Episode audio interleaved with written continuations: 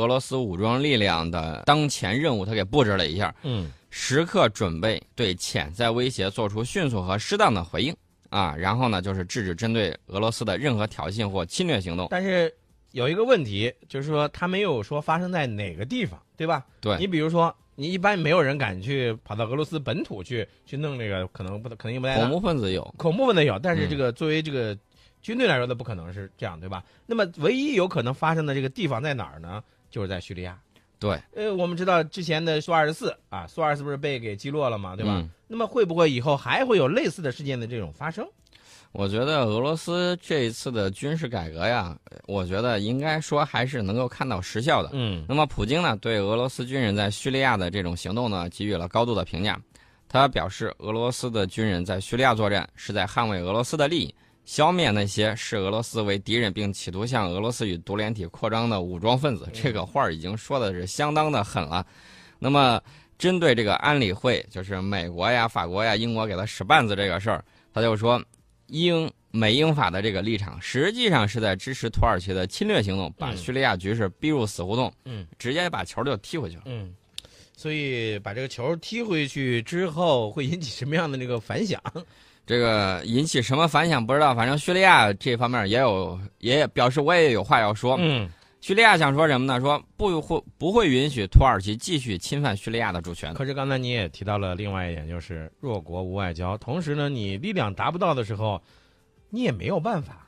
呃，我想说一下这个最近这些年，这个西方世界对待主权和人权问题上的这种各种态度啊。嗯嗯南联盟的时候高喊的口号是人权大于主权，嗯，等到乌克兰的时候啊，克里米亚那个事儿的时候，嗯就是说不允许这个俄罗斯侵犯他国的这种主权。等到到土耳其这儿的时候，土耳其就是说你越过我的边境零点零几秒或者几秒钟啊，都是有罪的。嗯，大家看到了没有？到底是这年头是不是流行拿错剧本啊？这不是拿错剧本，这有点像感觉吃错药的感觉。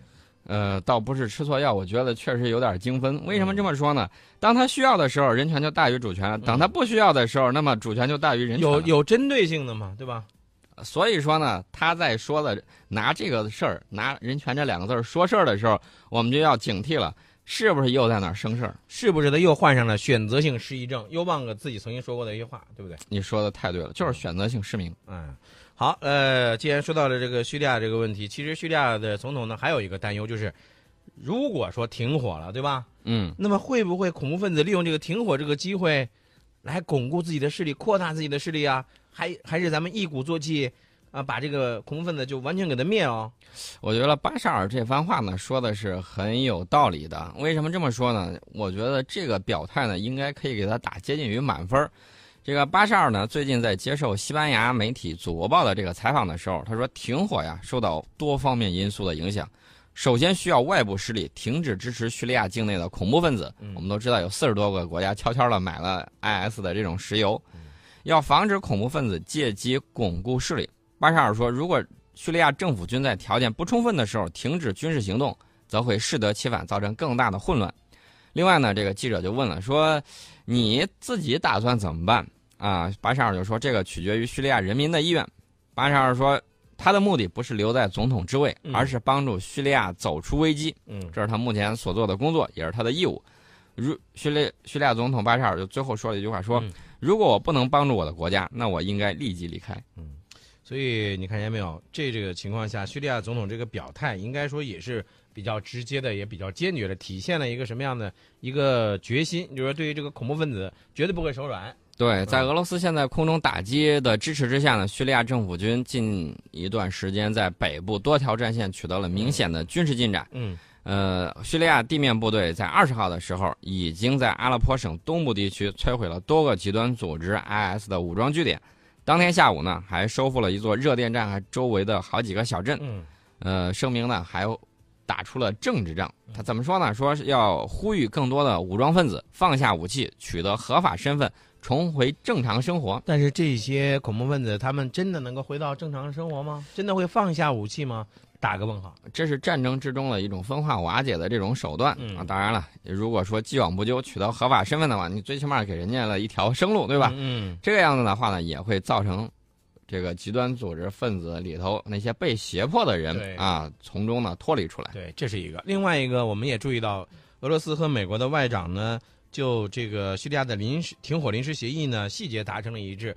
呃，其实这个新闻背后，我觉得要注意的是哪一个方面呢？就是刚才叙利亚人家总统担忧，也不是说没有道理啊，嗯，对吧？这是一个方面。而另外一个方面，这个停火到底对谁有多大的好处？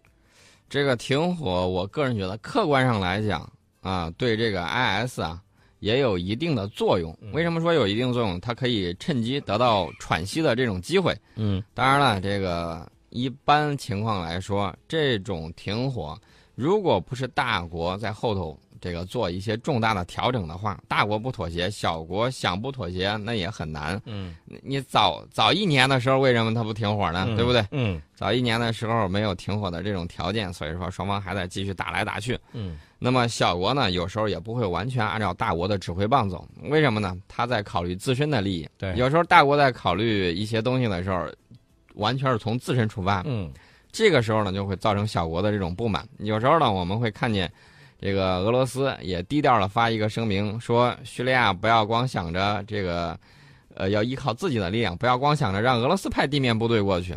他呢，就有点什么意思吧？